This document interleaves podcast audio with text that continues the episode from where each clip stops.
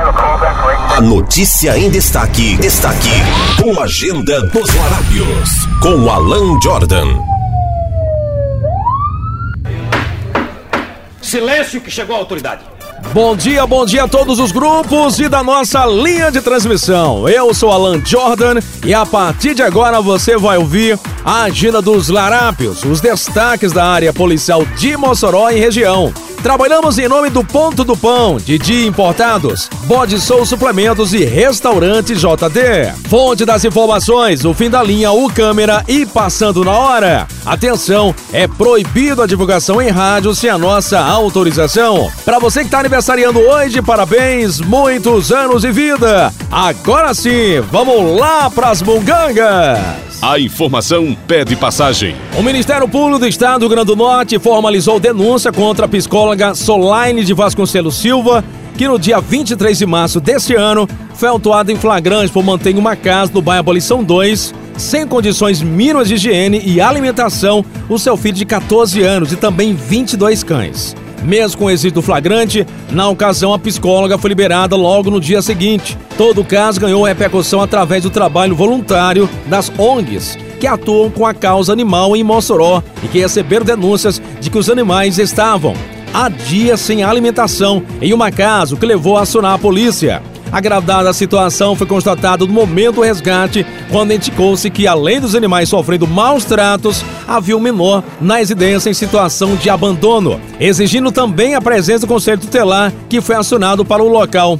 O vídeo em que mostra a situação de maus tratos, a falta de higiene e a desordem que o adolescente e os cães se encontravam na casa viralizou e surpreendeu não só a vizinhança da psicóloga, como toda a população. A denúncia do Ministério Público foi acatada pela juíza da segunda vara criminal da comarca de Mossoró, Ana Orguete de Souza Fernandes Vieira, que solicita que a psicóloga seja condenada por crime de abandono de incapaz e de maus tratos dos animais, aumentada 20 vezes com agravante de duas mortes de cães, podendo chegar a mais de 10 anos de reclusão, multa e proibição da guarda dos animais. O Ministério Público também requer que haja reparação dos danos causados pelos crimes. Com o aceite da denúncia pela juíza, o próximo passo é que seja seguido o curso regular do processo penal, até que haja o julgamento da psicóloga. Para o ativista da causa animal e voluntário do Instituto Ampara, Pablo Aires, essa denúncia é muito importante para que crimes como esses não se repitam. Esse caso chocou a população e deixou alerta. Quem comete crime contra o animal também faz com seres humanos. Essa denúncia do Ministério Público é um primeiro passo para que haja condenação desses crimes e, historicamente, talvez o primeiro caso em que o Ministério Público atua no RN envolvendo vítimas de maus tratos entre criança e animais. Nós seguiremos acompanhando até porque, mesmo sem nenhuma ajuda do poder público, as ONGs estão responsáveis pelos animais e só poderão colocar para adoção após o processo julgado. Fecha aspas, afirmou Pablo em um vídeo postado em suas redes sociais. Os animais que foram resgatados pelas ONGs de voluntários de proteção e causa animal de Mossoró, Instituto Ampara, Instituto Renata Prachedes e Abrigo Mossoró, continuam sob a responsabilidade dessas instituições e não podem ser colocados para adoção até que haja julgamento.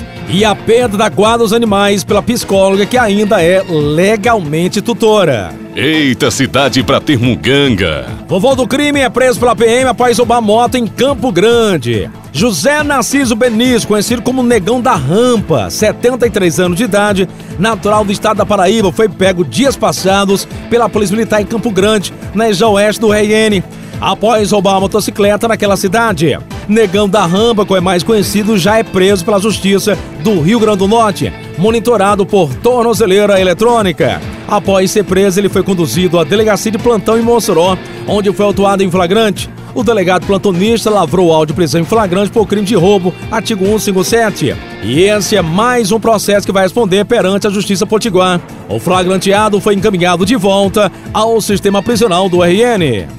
Ponto do Pão, panificação e confeitaria. Temos pães quentinhos, bolo de vários sabores, pastéis feitos na hora, panquecas, canja, sopa, arroz de leite, tapioca recheada e muitas outras delícias. Ponto do Pão, aberto todos os dias na rua Juvenal Lamartine, no bairro Santo Antônio. Faça já o seu pedido pelo nosso WhatsApp 98632 5913. Tem também o 98634 0689. Forte abraço para Edinaldo e Clédina, sempre na escuta.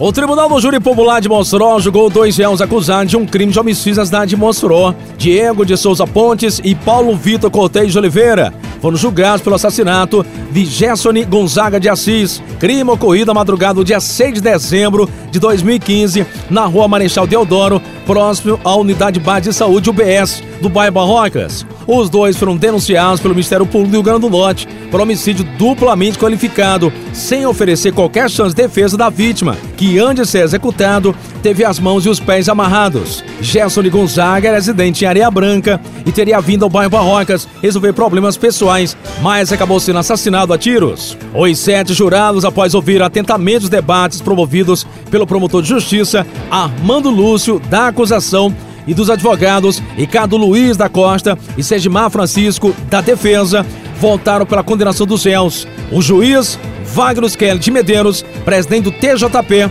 proferiu a decisão dos jurados e a desometria da pena. Diego Souza foi condenado a 16 anos e Paulo Vitor a 12 anos de prisão em regime fechado.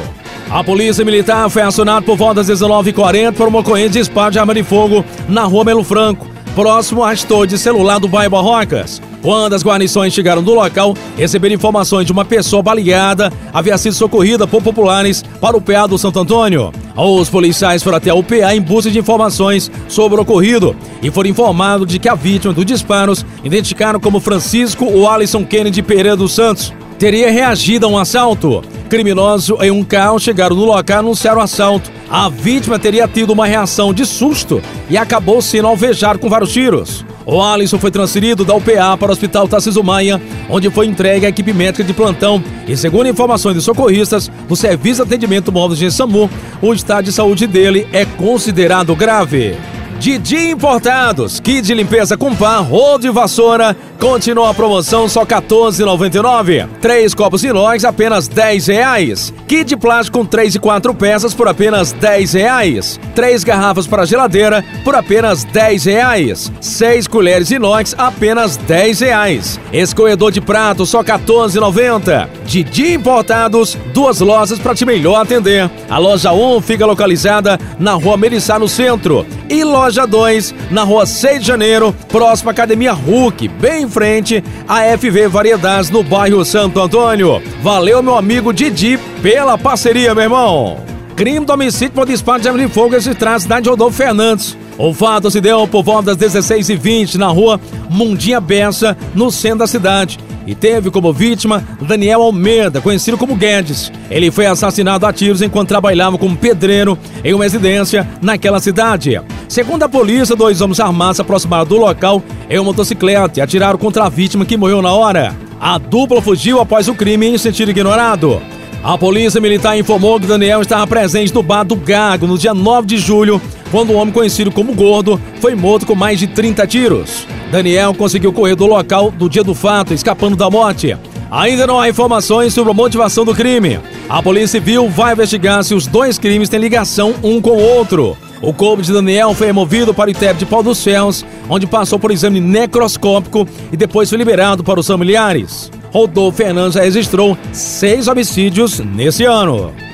Bode Sou Suplementos e Produtos Naturais. Temos suplementos esportivos, produtos naturais, temperos e outros itens a granel, lanches e sobremesa zero e avaliação físico e bioimpedância. Siga a gente no Instagram, arroba Mossoró Venha nos visitar. Bode Sou Suplementos e Produtos Naturais. Estamos esperando na rua Melo Franco, ao lado da nova rotatória do bairro Bom Jardim. E informações pelo 2140 7088 e o nosso WhatsApp 98109 6727. Beba água, Jordan, beba água. A Central de Operações da Polícia Militar Copan do 10 BPM registrou um duplo homicídio na noite da quarta-feira, dia 27, no centro da cidade. De acordo com informações da polícia, o crime aconteceu em uma casa onde funciona um bar na Travessa Moisés Soares, nas proximidades da Casa da Cultura. Na casa estavam várias pessoas, sendo que dois jovens foram executados a queima-roupa por disparo de espingarda calibre 12 e provavelmente pistola ou revólver. Uma das testemunhas contou à PM que os homens armados invadiram a casa pela porta dos fundos e executaram a primeira pessoa com disparo de escopeta calibre 12 na cabeça, ficando esfacelada. A outra pessoa foi atingida por disparo de pequeno calibre e morreu em um dos quadros da residência. A polícia acredita que a segunda vítima foi alvejada e tentou escapar dos assassinos, porém foi abatida dentro do quarto da casa. Uma terceira pessoa identificada como Mona Lisa de Sá Leitão, de 40 anos de idade, proprietária da casa, sofreu uma curunhada no rosto e foi levada para a unidade de pronto atendimento UPA do Alto São Francisco e não corre risco de morte. Uma das vítimas executadas dentro de casa trata-se de João Vitor Odon de Lima, natural de Natal, com apenas 19 anos de idade. Acredita-se na possibilidade da segunda vítima, ainda não identificada, ser também da capital. Os assassinos chegaram em um carro fortemente armados e executaram os dois. A motivação do crime vai ser algo de investigação. Uma das pessoas que estava na casa contou aos PMs que as duas vítimas vieram de Natal e estavam há menos de um dia na cidade. O ITEP foi acionado. Fonte da informação, a Su Notícia. Voltando para Mossoró, tome bala, tome bala. Homicídio número 92. A vítima, Francisco Saluciano do Nascimento, era conhecido como Cacau. Morreu na tarde da quarta-feira, dia 27, no Hospital Tarcísio Maia. Ele foi vítima de uma tentativa de homicídio na madrugada do domingo, dia 24, na Avenida Presidente Dutra, nas proximidades do Clube da Caixa, no Alto de São Manuel. A vítima estava em via pública quando sofreu vários tiros de pistola disparados por homens que passavam em um veículo e que fugiram após o crime. Francisco foi socorrido pelo SAMU para o Hospital Tarcísio Maia, mas acabou não existindo. Até agora não há informações sobre a motivação do crime. A Delegacia de Homicídios e de Proteção à Pessoa DHPP vai investigar o crime. Restaurante JD, comida caseira feita com muito carinho. Churrasco, linguiça, coração, frango assado e peixe frito. Todo domingo tem buchada, a cerveja mais gelada da cidade. Tudo isso no ambiente familiar e seguro. Restaurante JD fica na rua Manuel Hermelin dos Santos, no bairro Belo Horizonte. Organização de Dudé e Júlia. Você pensa que parou por aí? Homicídio número 93. Eita, cidade véia violenta, blebleu! Um ataque a tiros ocorrido na noite da quarta-feira, dia 27, na favela do Fio, deixou uma pessoa morta no local e outra ferida socorrida. De acordo com a PM, as vítimas estavam sentadas na calçada de uma casa na rua José Malaquias de Oliveira, quando os criminosos passaram em um carro de aplicativo e começaram a atirar em direção à casa. Pedro Emanuel Freire Barbosa, de 19 anos de idade, foi avejar com cerca de 20 tiros e morreu no local. Já Carlos Augusto de Lima, de 18 anos, foi baleado nas costas e socorrido pelo SAMU para o Hospital Tarcísio Maia. Não há informações sobre seu estado de saúde. Até o momento, não há informações sobre a motivação do ataque criminoso. A perícia recolheu mais de 20 cápsulas que ficaram espalhadas pelo chão e, segundo o perito Ben Lemuel, os criminosos usaram dois calibres diferentes, sendo pistola .40 e 380. Projéteis foram retirados da parede da frente de casa e servirão para comparação balística futuras. Foram as mongangas até o momento, eu vou ficando por aqui. Não esquece, de segunda a sábado tem a agenda dos larápios em mais de 180 grupos de WhatsApp de Mossoró e região. Obrigado a todos pela audiência e fique com Deus. Fique com Deus. Bom dia! Bom dia! Bom dia!